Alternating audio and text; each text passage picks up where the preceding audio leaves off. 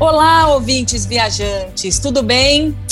Hoje o nosso destino aqui, a gente vai falar de um lugar que eu acabei de falar para eles aqui nos bastidores que está nascendo primeira, primeira topo da minha lista. Primeira cidade que eu quero visitar, primeiro país, na verdade, que eu quero conhecer quando a pandemia me deixar. Rê, conta pra gente quem tá aqui que sabe tudo desse destino e que lugar é esse? Nós estamos com um super convidado aqui, o Louco por Viagens, eu imagino que muita gente já ouviu falar dele. Rogério Enachev é o nosso convidado de hoje e ele vai contar para gente sobre Israel. Ele conhece muito do destino, já levou grupos, conhece os guias e vamos bater um papo. Vamos ficar felizes de ter vocês aqui com a gente hoje. Olá, Rogério, bem-vindo. Muito obrigado, meninas. Sandra, Rê, Renata, queria o, o, o Baca também está aí, né? Então eu quero deixar um abraço para vocês e agradecer o convite. É uma honra para mim estar aqui com vocês. Estou super feliz, ainda mais falar de um destino que eu sou apaixonado, né? A Sandra falou muito bem, não é só ela que tem que ir para lá. Acho que todo cristão que tiver condição tem que um dia conhecer Israel, que é fonte da nossa fé, né? Não tem como você é, desassociar isso. Jesus era judeu e nasceu em Israel, né? Não tem como a gente fugir disso. Então, Ai, é um é, pois é, é uma riqueza cultural, né, Rogério? Conta um pouco assim para a gente, bem por cima, o que, que a gente pode encontrar lá em Israel, em Tel Aviv, o que, que a gente pode os principais locais que a gente pode ir? Olha, é, sim, vamos começar por uma coisa interessante. Israel é um país é, muito pequeno, ele é do tamanho do estado do Sergipe aqui no Brasil, para vocês terem uma ideia. Né? Hoje tem cerca ali, acredito eu, de 8, 9 milhões de habitantes, é um, é um país pequeno, uh, super assim, diverso em paisagens. Você tem o norte ele com vegetação, com os rios, com algumas coisas. Rios, quando eu falo, não é rio tipo nosso, não, é riozinho mais menorzinho, né? Então, e tem também a parte do deserto, quando você anda, chega mais ou menos no meio do país, dali para baixo, é, é parece que estar tá na Lua, assim. Nunca estive na Lua, mas imagino que seja aquilo lá, ou Marte, alguma coisa assim, né? É super desertão e é bonito também. Então, você tem num país uh, muitas riquezas e muitos lugares. Agora, dá uma lista total, a gente tem tempo, né? Posso ir? Sim, sim, pode, pode pode falando. Então vamos lá. Ah, eu assim, vou falar para um grupo cristão. Se tiverem judeus ou árabes nos ouvindo, o roteiro é um pouco diferente para vocês, por causa do foco de vocês, ou como judeus, ou como muçulmanos. Tá bom? Então, isso a gente está tratando aqui hoje de um, uh, de um direcionamento pro cristianismo, porque eu sou cristão e faço meus grupos para lá. Então, vamos começar pela Galileia. É, é, porque é diferente mesmo. Tem, você vai, por exemplo, eu, quando eu vou para Tiberíades, antes de falar tudo, só para você ter uma ideia, quando eu vou para Tiberíades, você vai numa região ali que fica basicamente tudo o que aconteceu na vida de Jesus nos três anos de ministério dele ali na Galileia, né, que é Cafarnaum, Tabra, Monte das Bem-aventuranças e tudo mais. Só que se um judeu, ah, e você fala que você vai pro Mar da Galileia, que na verdade é um lago, mas tudo bem. A gente fala Mar da Galileia, aí faz uma travessia de barco bacana, Jesus acalmou a tempestade, andou sobre as águas, tantas coisas legais. Um judeu vai para Tiberíades, ele não vai para o Mar da Galileia, ele vai para o. Ele vai falar que é ele não conhece aquele como Mar da Galileia, ele conhece como Kinneret, que é uma a palavra mais ou menos como se fosse uma harpa. E, e até, o ma, até o mapa ali, né, se você olhar no mapa, o, o Mar da Galileia ele tem mais ou menos o formato de uma harpa. Então o judeu vai lá para visitar um grande rabino, que era Mamone, Mamonades, eu nunca lembro o nome dele, mas é uma coisa assim, Mamoinades. E ele é um cara super fera para o início da cabala, né? No, no judaísmo, então o judeu vai para isso. O árabe não vai para de jeito nenhum, a não ser que ele queira andar lá no mar, nadar no, no famoso mar, mas o, o árabe vai para outros destinos. Então, vou olhar aqui como, como o cristão. Como eu já falei, a região da, da Tiberíades é uma cidade antiga, a gente pouco olha, aliás, a gente pouco não, ela não está na Bíblia escrita, porque ela é uma cidade pagã na época de Jesus, então as pessoas acham que por isso que os evangelistas não decidiram escrever ali sobre Tiberíades. Mas você ouve Lago de Tiberíades, que é o mesmo lago de Genezaré ou o mar da Galiléia que a gente conhece. Então ali eu tenho Cafarnaum, onde Jesus realizou muitos milagres, que é um dos lugares que eu mais amo em Israel, porque ali, gente, quando você chega em Israel, você tem as construções em Cafarnaum do primeiro século. A gente está falando dos primeiros 100 anos, 100 anos da nossa era. Né? Gente, que sensacional. É, é, muito legal. Aí você chega ali, por exemplo, tem uma. Quem digitar, quem digitar depois Cafarnaum na internet aí, dá uma bugada, vai ver que aparece uma sinagoga branca. Essa sinagoga branca é do século IV, mas a base de, de, pedra é, vulcânica que está ali, essa base é do primeiro século. Então, ali é a sinagoga que Jesus andava. Então, tem alguns lugares que a gente é, gosta de frisar, eu, quando vou com meus grupos, eu divido sempre em verde, amarelo e vermelho. Então, o que, que é isso? Então, vamos supor que eu falo assim: aqui Jesus caiu. Quem disse isso? Ah, os caras falam aí da tradição oral, desde o século IV, e tá bom, então para mim é vermelho. Tem alguns que eu sou roxo, que eu brinco, né? Mas para mim é vermelho isso. O amarelo é quando. Quem falou isso? Ah, a gente tem a tradição é, oral já do primeiro século, né? Opa, já diminuiu um pouquinho, já não está lá no quarto século, já está no primeiro século, então mais ou menos tem amarelo. E o verde? Não, existe uma tradição oral do, do primeiro século, mas existe uma evidência arqueológica já confirmada de que esse é o lugar. Aí eu divido isso. Então, Cafarnaum, para mim, é um lugar muito verde, muito verde. E você sair da sinagoga em direção à casa de Pedro, né, ali a possibilidade também é muito grande de ser a casa de Pedro, e por várias razões. Tem vídeos meus, gente, quem está nos ouvindo aqui pode depois do YouTube dar uma olhada lá nos vídeos, fazer uma propaganda aqui. que Muita coisa, né? Tem muito material lá. Então, de Cafarnaum, eu tenho ali essa situação para quem é cristão. Eu tenho Tabra, que é o, um lugar onde Jesus multiplicou os pães e peixes, que é uma história muito bonita também, que está na Bíblia. Eu tenho ali o primado de Pedro, que é um lance bacana. Quando, quando Jesus ressuscita, ele volta, né? Ele, vem, ele chega a Galiléia e aí os discípulos estão pescando no mar e vê um cara longe. E esse cara começa a bater papo com eles e a história é muito legal. Não vou me delongar aqui, mas ela é linda. E, e Jesus fala assim, sem eles saberem que era Jesus, né? Ó, oh, joga a rede, vocês estão aí há muito tempo pescando não conseguem pegar nada. E eu queria comer alguma coisa aqui. Aí Pedro vai lá, pega e a gente acontece a famosa pesca milagrosa. Eu conto bem essa história detalhada lá no vídeo. Então, é um lugar importante para o cristianismo, né? E aí você tem um monte das bem-aventuranças, na minha opinião, um dos textos mais maravilhosos que a gente encontra na Bíblia, né, sobre as bem-aventuranças, o que Jesus ensinou, o que é ser feliz de verdade. Olha ali que você vai ver, né? Então, essa região da Galileia, para mim, ela é espetacular. E se eu saio mais ao norte, e aí é um lance legal, porque a gente chega perto da Síria e do Líbano, e os caras, meu, você é maluco. Oito quilômetros da, da fronteira, com seis quilômetros com a fronteira do Líbano e oito quilômetros com a fronteira da Síria. Então, estou muito pertinho, né, dessas cidades. Mas, Sim. gente, é um lugar tão tranquilo, tão tranquilo. E eu sempre brinco com meus passageiros quando a gente está nesse sítio arqueológico, né, que se chama Teldan, e aí a gente caminhando por lá, as pessoas, eu falo para elas, e aí, cadê as bombas? Fala, cara, o maior barulho que a gente está ouvindo aqui é os passarinhos cantando, né? Então, isso é, é, muito, muito doido que a gente tem lá. Esse é o sítio arqueológico que eu gosto muito de Teldan. E depois Banias, ou Cesareia de Filipe, que também tem uma história de Jesus muito bonita. E eu tenho ali, tanto em Dan como em Banias, duas das três nascentes do Rio Jordão. Né? O Rio Jordão ele vem do Hashbani, que fica lá no Líbano, e dois, duas, dois afluentes que saem da, de Israel, que é Sidã, da onde a gente fica, e também Banias. Então, essa é a região do norte. Aí eu vou descer para o sul, antes de chegar no meio. Sul é lá da parte do deserto, tem Eilat, que é uma cidade balneária dos judeus. Nunca vá lá no final de semana. No final de semana, eu digo sexta e sábado. Tá? Fica porque, cheio? Lotado, porque a judeusada sexta e sábado é o, é o famoso Shabat, né? Hum. O que para a gente é sábado e domingo, para o judeu é sexta e sábado. sábado. Então, uhum. e começa, ele geralmente sexta-feira de manhã já está todo mundo sem trabalhar, quinta-feira à noite é a nossa sexta-feira, já está todo mundo fazendo seus happy hours, e aí a galera vai para a cidade balneária. Ali a gente tem o famoso Mar Vermelho, que de vermelho não tem nada, né? Vai estar mar lindo, azul. Você pode ir no Observatório de Elat, que é lindo, caro pra caramba para entrar lá, mas vale muito a pena, né? Você tem as, as, uh, todos os aquários, é, é, muito legal.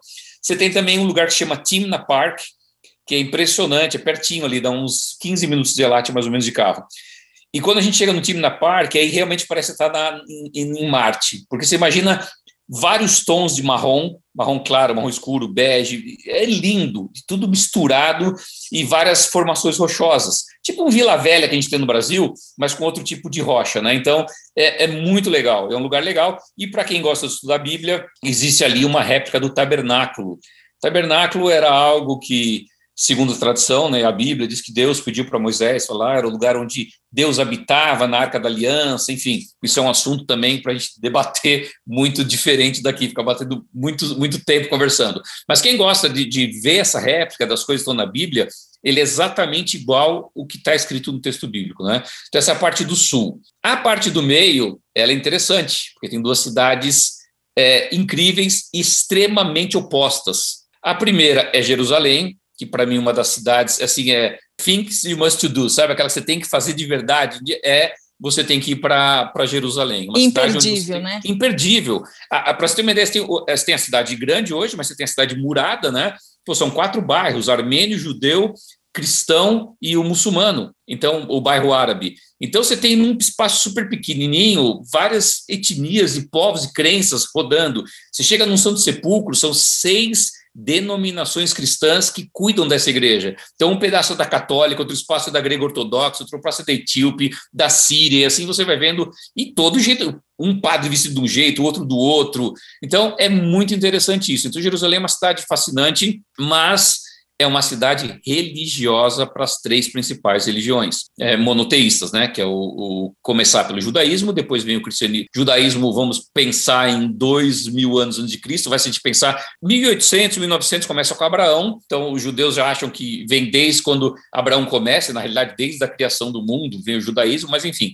a gente conhece o judaísmo começando com Abraão. Depois vem o cristianismo, né? Na nossa era, no, no ano 1, não existe ano zero, né? Então no ano 1 e depois no século 7 chega chegam os muçulmanos, né? nasce o Islã. Então a gente tem essas três religiões lá, por isso que é um lugar de mais devoção. Aí você vai para Tel Aviv, esquece, é outra, é outro planeta, não é mais Israel. Cidade tem, grande, né? Não é só grande, ela é grande, mas assim, ela é, ela é muito liberal. Então tudo que você tá. tem de conservador em Jerusalém, você tem de liberal Sim. em Tel Aviv. Também Eu é, ouvi é, falar assim, que Tel Aviv é muito é uma cidade cara também, em termos de Sim. hotel e alimentação. Né? É, a, a Israel é um país caro, né? Para você ter é uma, uma ideia, eu, eu, eu calculo pelo, pelo, pela Coca-Cola, que eu gosto muito, Sim, por sinal. E uma, base. Então, uma Coca-Cola, você paga ao redor do mundo um dólar, aliás, você paga até centavos se você for no mercado, mas se você é no restaurante, é 1,50 estourando. Israel começa com 3 dólares porque tudo é mais difícil de chegar em Israel. Né? Imagina um país do tamanho do estado de Sergipe, onde eles não têm uh, muito recurso natural para plantar, então tudo, a comida é cara, tudo acaba sendo caro. É, por isso que o guia é caro, o transporte é caro, a hotelaria. Mas Tel Aviv é uma cidade super liberal, é, para vocês terem uma ideia, ela hoje já tem oficializado a parada gay ali em Tel Aviv, né? Coisa que você não pode nem pensar em Jerusalém acontecer um troço desse. Judeusada vai ficar maluca lá, né? Que Mas engraçado isso. É, é, Contraste, é muito doido. né? Tão perto. Total. Então, é, sabe quanto? É? Um, nem uma hora. É São Paulo Campinas, 50 minutos, gente. Não. Você está de uma cidade para outra e tem essa diferença toda. E também acho que o clima de Tel Aviv, né? Marzão, você está na beira da praia, é um Rio de Janeiro, né? A galera curte, é, o, é outra vibe total. Então, basicamente, assim, é a Galileia, que é um lugar legal, Jerusalém, Tel Aviv e quem tiver tempo descer até a cidade de Eilat do sul de Israel. Esses são os, os os highlights lá da, do país, o né? roteiro principal. Sim, o principal. e conta pra gente, assim, quantos dias, como pensar nesse roteiro? E a gente estava conversando aqui também antes de começar, é, é uma viagem que é muito difícil para fazer sem guia, então é importante ter alguém para, apesar do custo ser maior, é, é uma forma de você realmente aproveitar a viagem de outra forma, né? Conta um pouquinho para gente. É, o, o, eu acho assim, Israel é um destino, primeiro, como a gente conversou, fascinante. É um destino que eu brinco que as pedras contam histórias. Então, você tem história em tudo quanto é canto. Então, se você não vai com o guia, você perde a possibilidade de conhecer tudo que tem ali. E o interessante é que eu já fui Gente, eu fui mais de 100 vezes para Israel, para vocês terem uma ideia. Desde 1988. 100 vezes? 100 vezes. Desde 1988. Você está brincando. Verdade. Desde 1988 eu viajo para Israel. Eu não tinha feito essa pergunta antes, estou aqui então, espantada. Então, e, e aí, assim, eu em 2019 agora, eu fiz a Via Dolorosa com um amigão meu, que é o Damião, um baita mestre, fera, e eu aprendi coisas com ele que desses 30 anos eu não sabia, gente, que eu não tinha ouvido. Então você imagina, você pode ir lá 10, 50, 100 vezes, sempre vai ter algo diferente. É, Tanto, alguma coisa sim, nova que é o roteiro que mais eu tenho retorno é, é Israel. Retorno de, de, pessoas que já viajaram para lá e voltam para Israel uma segunda vez, porque já tem gente quarto vez, porque é sempre uma novidade, né? Sempre uma novidade.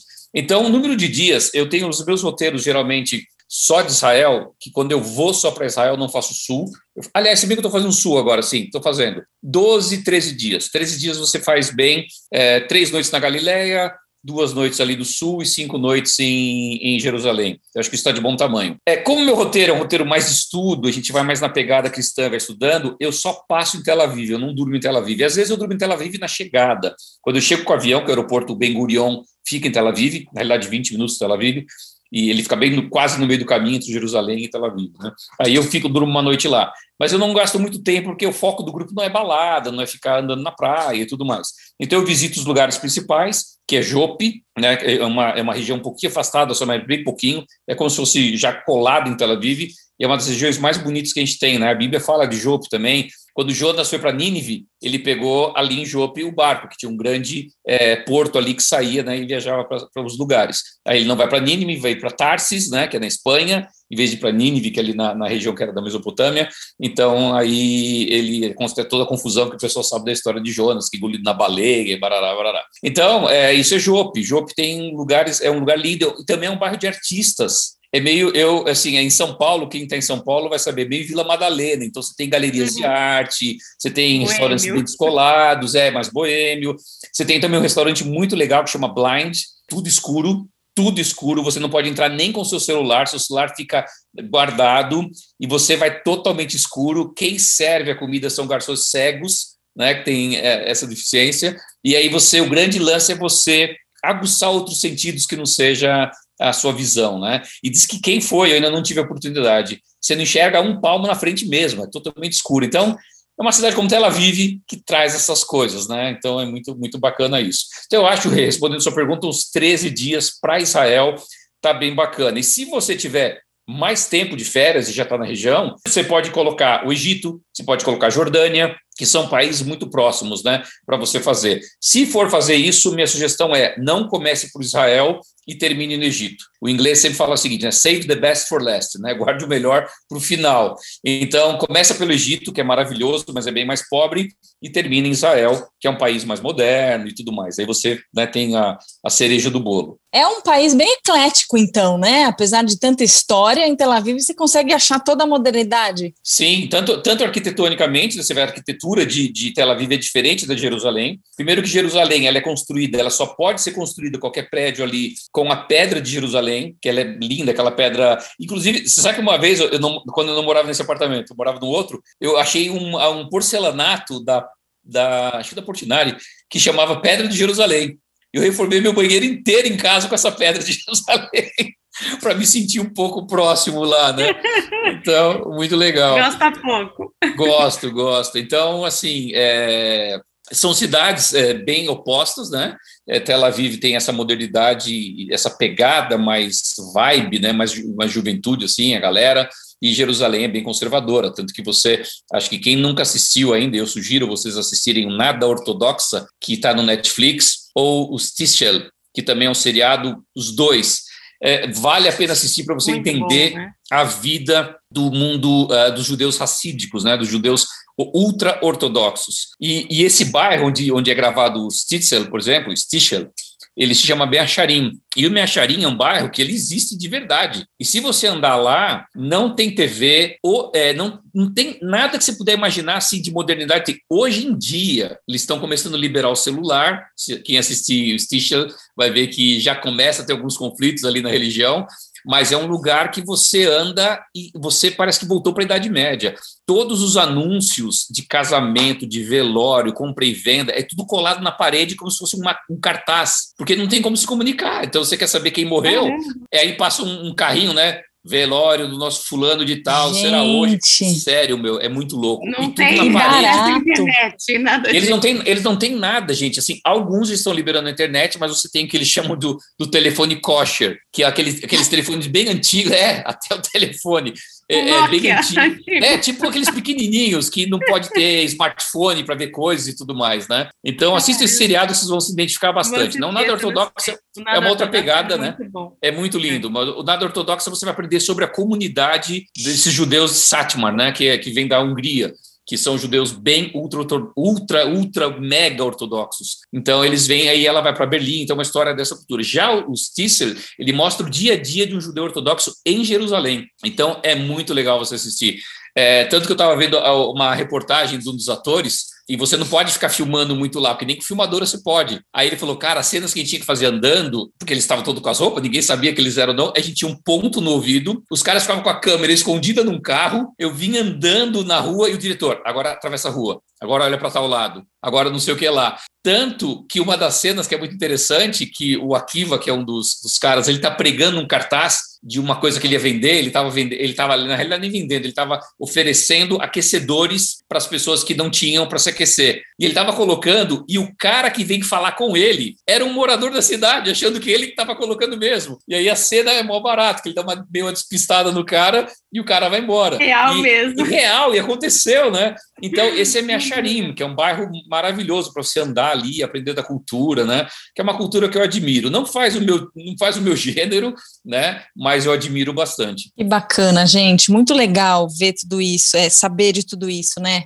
E poder ver, assim, uma coisa próxima e tão diferente da gente, que parece que é outro mundo mesmo. E é, né? Na verdade é. Agora, deixa eu te perguntar uma coisa. O, você falou da, da gente contratar um guia e tal, mas o guia serve também para é, deslocamentos? É difícil se deslocar pelo país? É, ou a gente contrata um guia só para fazer os conhecer os templos, enfim, eu não sei como chama, toda essa parte histórica. Como então, que funciona isso? Tem algumas maneiras, né? Você é, depende muito do teu orçamento. Geralmente em grupo não é é um pouquinho só mais caro do que você ir sozinho, mas você tem todo todo o cuidado. Então os deslocamentos são feitos no ônibus privado, o guia vai estar com você todos os momentos. Caso você não uh, faça opção de ir num grupo como esse, o que, que eu faço? Eu já fiz algumas vezes isso que eu tinha que gravar, pegava um carro e eu andava com o carro. Então, para alguns destinos, por exemplo, Jerusalém, eu aconselho que você deixe o carro na garagem ou devolva o carro, você não vai precisar. Hoje até tem os Xerox, que são os, as vans que saem dos hotéis para o aeroporto, e também o trem que sai da estação até em 20 minutos está lá, é super rápido, já fiz isso também. Então, você, Jerusalém, não precisa de carro. E aí, um guia em Jerusalém, você vai pagar só a diária dele, que vai passar o dia com você ali. Mas, é, mas Israel não é só Jerusalém. Então você vai ter que ir para Galiléia, você vai ter que ir para o sul, você vai ter que fazer vários lugares. Então, ou você faz é, de carro, e aí você tem que. Ou o guia vai te contratar. Para vocês terem uma ideia, um guia com um carro para te levar para Galiléia são 600 dólares por dia. Com um carro. Caramba. é muito Puxado, caro. né? Puxado, é muito caro. Por dia, então se você vai, sei lá, em 10 pessoas ou em 30, como eu vou, você diminui o preço, né? Mas se você vai é, sozinho, uma família, dois, é bem complicado. Sem o carro, eles geralmente cobram 180, 120, 200, depende do tipo de guia, né? Então o guia, ele não só vai te resolver uma questão, por exemplo, a pessoa não fala inglês o país ali, basicamente, todo mundo fala inglês, é o segundo idioma. Mas se você não fala inglês, com certeza você não fala árabe e com certeza você não fala hebraico. Então você está numa situação complicada, porque você não vai conseguir se comunicar.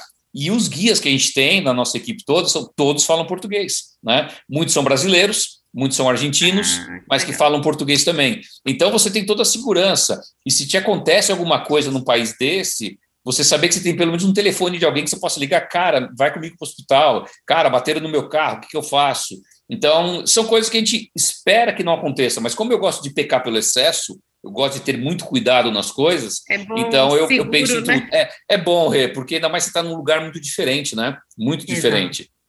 E seguro saúde direto. Eu, com meus grupos, às vezes tem algumas intercorrências, né? Eu tive uma senhora agora que torceu o pé torceu o pé, e aí o grupo ficou com o meu guia, fui com ela numa clínica que eu já conheço, lá quando preciso, e aí foi super bem atendida, tudo, e não gastou um centavo. Então, agora, você imagina se ela não falasse, se ela não tivesse alguém lá, ela não falava inglês, não falava hebraico, não falava árabe. E aí ela torce o pé, ela vai para onde? Ela liga para quem? Ela vai fazer o quê? Então, ela tinha um seguro, a gente acionou o seguro, eu fui para essa clínica e fiquei com ela todos os momentos, e deu super certo. Então, eu acho que assim, é, um guia é importante você ter ali. Se não quiser na Galileia ou em Elate, que minhas dicas do YouTube já ajudam bastante, pegue em Jerusalém. Jerusalém, eu, eu recomendo sempre ter um guia em Jerusalém. Vocês vão apaixonar andar com guia pela cidade velha. É, pois é, muita informação, né, para você ter sozinho. Não vai ter, né? Já não que está lá, tem que aproveitar 100%. Tem que incluir o valor na, tem que é, fazer viagem. da viagem. Eu né? sempre, eu tenho minha, toda vez que eu vou fazer uma viagem, eu tenho os meus custos numa planilha de Excel. Tão simples. Abre uma planilha de Excel e começa a colocar ali. Né? Hotel, Exato. restaurante, transporte, é, ingressos, né? Porque é. vale a pena, tem que pagar. Eu, eu, eu, como agente de viagens e profissional da área, eu fico tão triste quando eu vejo gente que organiza uma viagem para a Europa, para lugares tão incríveis, e não entra nas atrações, gente.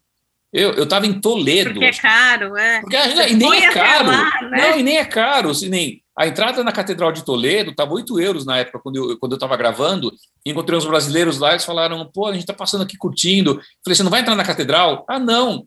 Cara, vim para Toledo e não entrar na Catedral não dá de Toledo. para entender, né? Sim, ou na Catedral de Sevilha, são as catedrais mais lindas que a gente Lindo. encontra na Espanha, né? Não tem como você dizer que foi ali, gente. Então, esquece. Então, tem que faz uma planilhinha legal e vá conhecer, né? E vai conhecer um, é, e vai legal. Tenho certeza que as pessoas vão acabar curtindo, né? É, Rogério, conta para gente então um pouco como chegar até lá, como são os voos, como as pessoas se planejarem. Bem, a gente tinha até uns três anos atrás a, a Latam fazer esse voo direto São Paulo-Tel Aviv. Era uma maravilha, 14 horas de voo, você estava lá. Não tem mais. Então, para você chegar em Israel, tudo pela Europa. Sempre pela Europa. Eu não utilizo. Tem voo direto, então. Não tem voo direto. Com alguma eu escala em algum lugar. Sim. Eu utilizo para os meus grupos ou Lufthansa via Munique ou Frankfurt ah. ou Air France via Paris. Não, assim, são as duas que eu, únicas que eu uso. Às vezes até posso usar a KLM também, que é parceira da Air France, mas eu não evito usar as outras, porque as conexões nem sempre são boas, enfim, uma série de, de fatores. A grande questão que as pessoas têm que tomar cuidado é que quando você chega num destino, eu vou colocar, vamos supor, Frankfurt, eu vou de Lufthansa, São Paulo, Frankfurt, Frankfurt, é, Tel Aviv. Todo aeroporto da Europa que vai para Tel Aviv, ele sempre tem o mesmo portão de embarque durante anos, porque ali já fica toda uma estrutura de segurança.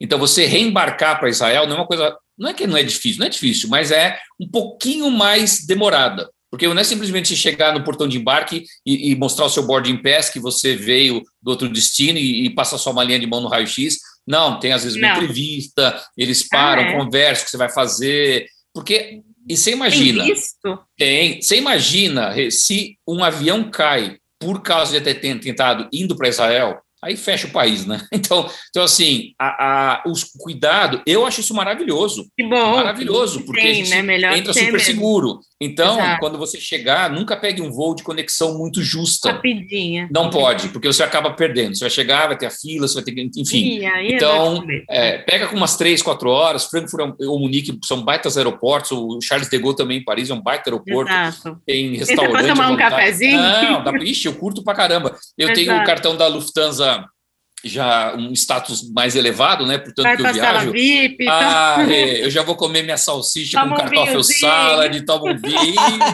mas não é tenha dúvida. Aproveita, tem que aproveitar todos os momentos. Não, tem, né? tem, tem que aproveitar, né? Você sabe Mas que essa tem... é uma dica boa, uma dica boa, porque Sim. eu nunca imaginaria isso, que tem, Não, passaria tem, por é, entrevista. Tem que, que tomar cuidado. E, e, na volta também você tem uma entrevista, né? Quando você sai de Tel Aviv. Hoje, bem mais light, hoje, bem mais light. Então só tem que pegar fila, e aí você tem que sempre dizer as coisas verdadeiras. Eles vão te perguntar umas três vezes a mesma coisa, aí sai um, vem o outro e pergunta a mesma coisa, aí os dois vão parar lá para bater um papo, ver se você falou a verdade. Para ver se respondeu a mesma coisa para os três. Sim, exatamente. Então, assim, eu passo isso todas as horas, todos os momentos que eu vou lá. Tranquilo e... também. Não, não tem. Não, a gente tem que entender que eles estão fazendo o trabalho deles de segurança. Claro. Ninguém vai te prender, ninguém vai ser mal educado com você, ninguém vai te bater. Não existe isso. Eles estão só sendo super zelosos e cuidadosos, né? E é tudo gente jovem, tudo gente do exército de Israel, então é, é tranquilo, né? É, é, bem bacana. Mas essas são questões que tem que se relevar quando for para Israel, né? Com certeza. Sim, importantes. Agora, qual que é a melhor época para ir, você acha? Que de repente não esteja muito cheia de turistas? É, a questão naquele lado do mundo não é só questão de turistas, né? A questão do clima. Essa para mim é que é a pior. Porque, por exemplo, junho, julho e agosto é um altíssimo verão, Calor. mas altíssimo verão mesmo. Então você não consegue. Assim, quem está acostumado, quem está aqui ouvindo a gente, que é do Nordeste ou do Rio de Janeiro, talvez se adapte lá aos 40 graus. Eu que sou aqui de São Paulo não aguento, já começo a surtar. né? Então eu gosto muito de ir nas, nas quebras de estação, né? eu gosto muito de ir na primavera e no outono setembro, outubro e novembro são datas que já está entrando o outono, você pode andar de bermuda e camiseta à vontade. Ó, uma outra dica aqui: bermuda sempre abaixo do joelho. Não pode ter bermuda, senão você não entra nos lugares sagrados, sejam eles cristãos, judeus ah, ou muçulmanos. Você tem que ter. mulher. E a mulher. bermuda, mas pode precisa ser uma coisa mais. saia mais comprida. Não, pode ser uma bermuda, mas também abaixo do joelho. E, cam... e, aquelas camisetas que as mulheres gostam de usar é de. Como é que chama? Alcinha, né? Regatinha, esquece. Não Aliás, tudo isso você pode, você pode estar com aquilo, desde que na um sua mochilinha você coloque um lenço em cima, ou na perna, amarre ou aqui. Aí não tem problema nenhum, você pode entrar de boa, tá? Então, assim, eu gosto muito de abril e maio bastante em setembro, outubro e novembro. E aí, antes de você ir nessas datas, entra em qualquer. dá uma bugada aí, festas religiosas judaicas 2022. Porque aí você pega muita gente. Então, vamos supor que você vai ter Rosh Hashanah, que é o Ano Novo. Então, você foge do Ano Novo. Você tem Pentecoste, festa dos tabernáculos, que geralmente é outubro, novembro. Então, Pessa, né, que é a Páscoa. Fuja dessas datas. Eu, com os meus grupos também, sempre fujo dessas datas. E hoje na internet você acha isso fácil, né? Então, se tem de 10 a 15 de outubro vai ser é, tabernáculos, você vai um pouco antes, um pouco depois, né? Não tem problema. Porque assim, e, e tem um lance interessante, contar uma curiosidade para vocês aqui. Na, quem assistisse seriados que eu estou falando, vocês vão ver que na cultura judaica, na época da Páscoa, eles têm o que chama Seder da Páscoa, que é a, o momento mais importante ali, né, da, da, da, religião, quando eles contam toda a história da saída do Egito e tudo mais. E você não pode ter migalhas na cozinha, nada. Então, e, e os talheres, tem, é, é tanto cuidado com a cozinha e com os, os utensílios que você fica maluco de ver. E aí, o que, os hotéis fazem? Uma semana antes, você já não tem é, mais talher de, de metal e nem prato de vidro. Você só vai comer com, com tudo descartável. Você pode pegar e jogar fora depois. Porque eles Caramba. não podem ter nenhum problema com isso. Eles têm que então deixar tudo, tem que estar tudo muito limpo. Quando começa o peça, tem que ter todo esse cuidado.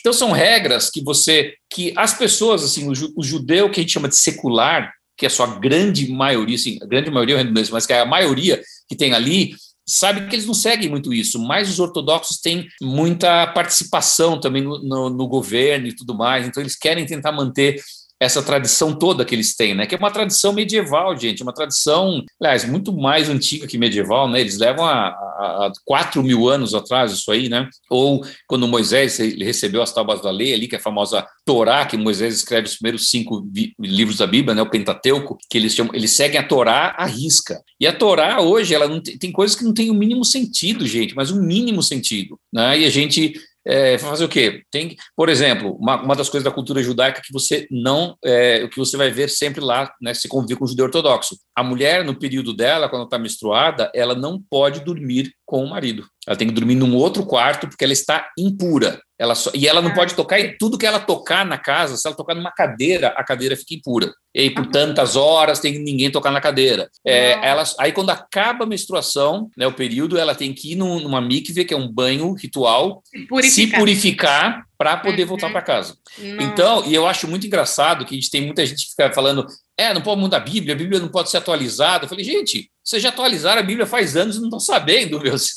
Por exemplo, quem, é, porque tem gente muito cristão que fala assim, nós temos que seguir tudo à risca, não sei o que lá. Então, quem de nós aqui come cheeseburger? Quem come, você come Sandra cheeseburger? Você claro. come? Então nós já estamos em pecado, porque a Bíblia é, fala que no Velho Testamento é. não pode misturar com cara com queijo. Então, assim, e aí, gente, ou seja, você acha é, que Deus está preocupado que... com isso, né? Na minha é, opinião, não. Né? Exatamente. Está né? preocupado com outras é. coisas. Sim, Mas é importante, né? Estudar ali e ver essas culturas, como elas, como elas são interessantes, né? Você vê assim, mundos diferentes, né? Porque são mundos diferentes. Num mesmo país você vai ficar chocado com o que você vê do, do judaísmo ortodoxo, e já vai ver um outro mundo, que é o mundo árabe, que também é outra história, outra pegada, outra religião, outra fé, outro tipo de escritura. Enquanto um tem a Torá, outro tem o Alcorão, a gente tem a Bíblia, um segue os princípios de Moisés, a gente segue Jesus, outro segue o profeta Muhammad. Gente, é muito louco isso, né? Se para pensar no espaço pequenininho, né? É muita né? coisa, é. é. muito legal, né? Muito bacana. É... Não, é fascinante, é fascinante, gente. Estou encantada.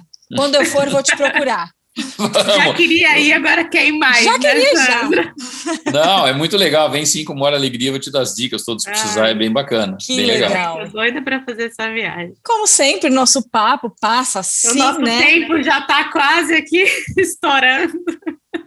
E se deixasse, a gente falava mais um tempão. Gente, eu por mim vou até amanhã aqui, não tem problema nenhum, tô de boa.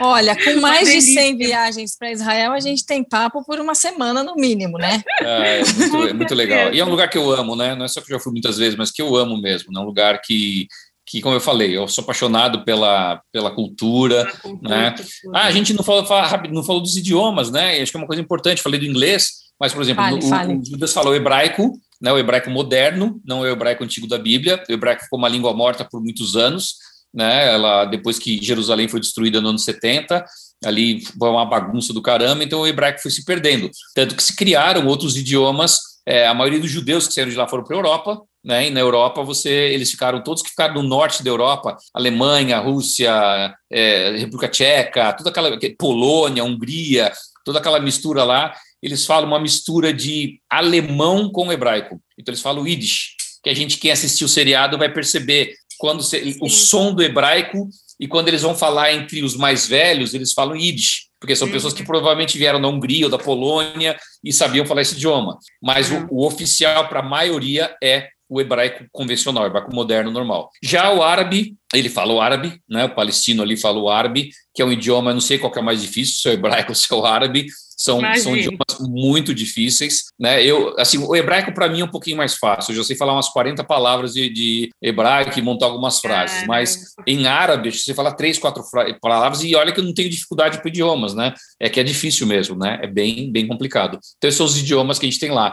A moeda é o shekel, que é usada tanto no, na Palestina como em Israel. É, aí você deve estar perguntando, pô, Palestina e Israel são dois países? Não, é o mesmo território, é, só que tem dentro desse território alguns núcleos, alguns é, pontos que é conhecido hoje como Autoridade Palestina. Então é muito engraçado que de repente você está em Israel, dirigindo seu carro, você passa por um controle da polícia, você já entrou na Palestina. Na Palestina. Aí, você, aí você sai, já entra em Israel e assim por diante. Você é tudo cruzado ali.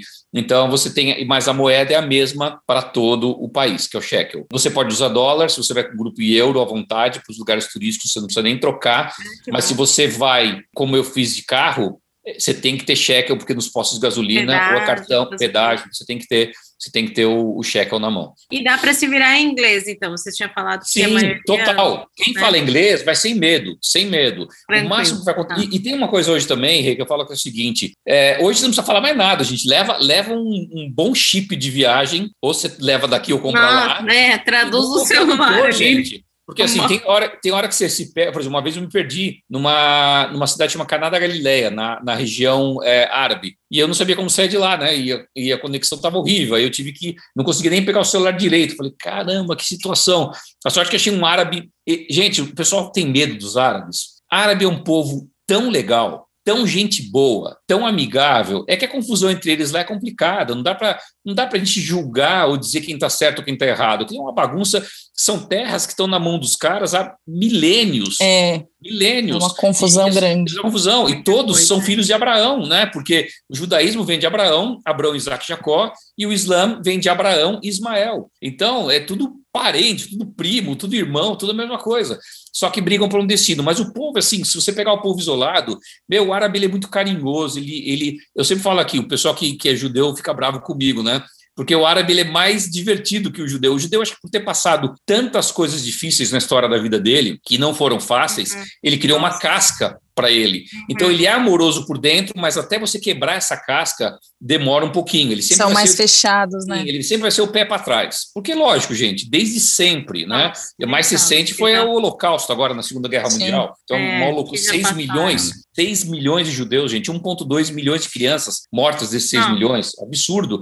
É então, o judeu assim, e o árabe não, ele é carinhoso e, e é e que é legal quando a gente vai em grupo. O árabe quer agradar, né? Ele Meu quer, então, é familiar, ele, se ele gosta, ele se ele gosta de você, ele... gosta de você, se prepara, meu. Ele vai. É comida, é um negócio que assim. É muita comida que ele põe na mas é muita comida, não é pouca é comida, é muita comida. Ele acha que, gostam, é, coma, fica feliz, quanto mais come, fica mais feliz. É, e se você não comer, parece que você não está gostando. Então, gente, quando Exato. eu vou. E, e, tem umas coisas que são muito interessantes. Uma vez eu estava no restaurante, ó, se eu estiver andando muito aí no tempo, vocês me cortam, viu? Pelo amor de Deus. Eu estava uma vez num restaurante em Belém, e Belém, a cidade onde Jesus nasceu, é hoje da autoridade palestina. É uma das cidades mais importantes da Palestina. E aí eu fui num restaurante que chama Sababa. Sababa significa tudo bem, tudo jóia em árabe. Tanto que o próprio judeu muito usa essa palavra lá, Sababa, Sababa, Sababa, entre, entre os próprios judeus, né? Porque já virou meio um, um jargão para todo mundo. E aí o cara virou para mim assim: Meu, hoje você não vai comer com o seu grupo, hoje você vai comer comigo e eu quero que você seja o meu convidado. E nós, eu fiz um prato especial para você e veio pomba recheada. Ai, meu Deus!